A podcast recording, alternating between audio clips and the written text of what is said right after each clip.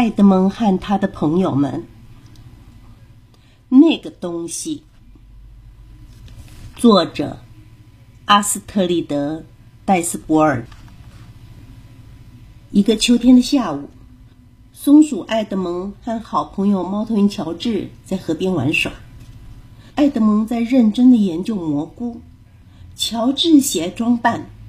他捡来了许多树叶和苔藓，打算用来制作装扮用的服装。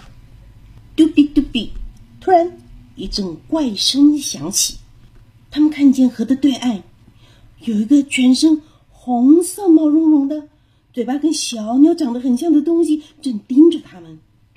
乔治和艾德蒙害怕的紧紧的靠在一起。乔治睁大的眼睛结巴的说：“啊，这、这、这是什么啊？”我也不知道。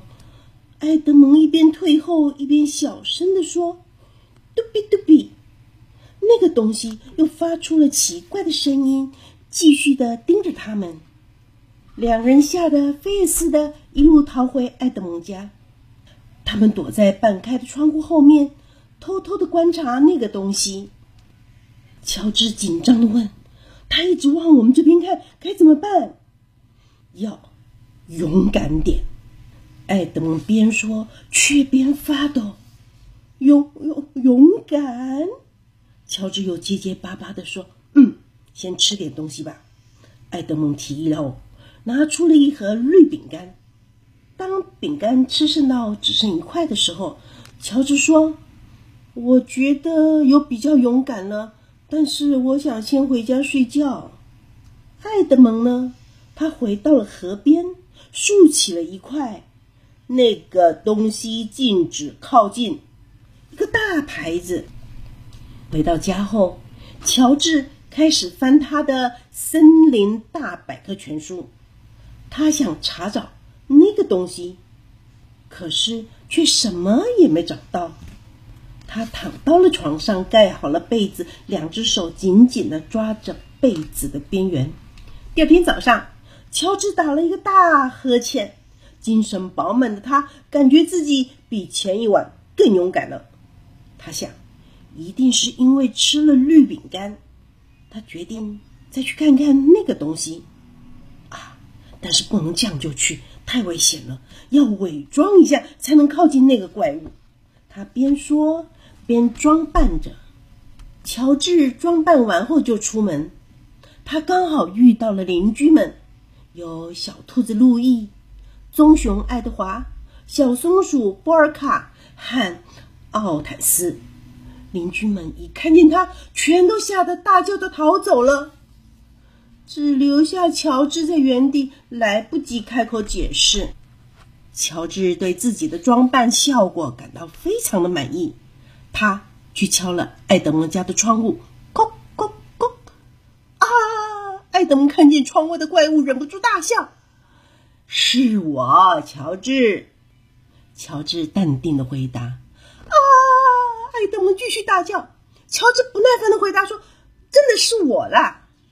你是谁？快走开！”爱德蒙惊吓的大喊着。乔治只好离开爱德蒙家。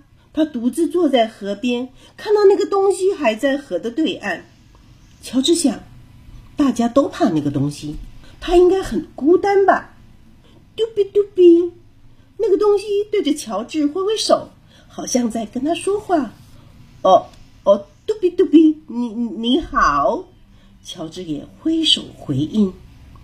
乔治和那个东西比划着聊了一段时间。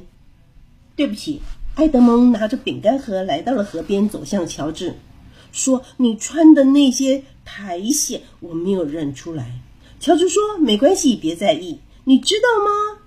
只有那个东西不怕我。”艾德蒙转头问那个东西：“嘿，你想吃一片绿饼干吗？”接着，艾德蒙把那个东西禁止靠近的那个牌子拆了下来，并且把它放倒在河面上，搭起了一座桥。乔治想。我现在觉得勇敢和绿饼干其实没什么关系。太阳快要下山了，乔治、艾德蒙才向新朋友道别：“嘟比嘟比，谢谢。”那个东西边说边走进草丛里。“嘟比嘟比，再见。”乔治和爱德蒙同时回答。那天晚上，乔治回到家后，又搬出了《森林大百科全书》。他拿着笔，在“猫头鹰”这个词汇的前面加上了一条那个东西。他对自己说：“现在百科全书更完整了。”导读：接纳那个不一样的人，在初初遇到不熟悉的人事物，你我可能都会有害怕。或者抗拒的情绪，更别说孩子们了。孩子在探索世界的过程里，充满各种新奇体验的喜悦，也难免因为生命经验还不够，无法适时解除心中突然产生的恐惧。此时，我们不妨利用周边事物或曾经发生的事情举例，帮助他们停下来想一想，在一次次的沟通中。搭建理解的桥梁，逐步的突破自己。这个故事就说完了。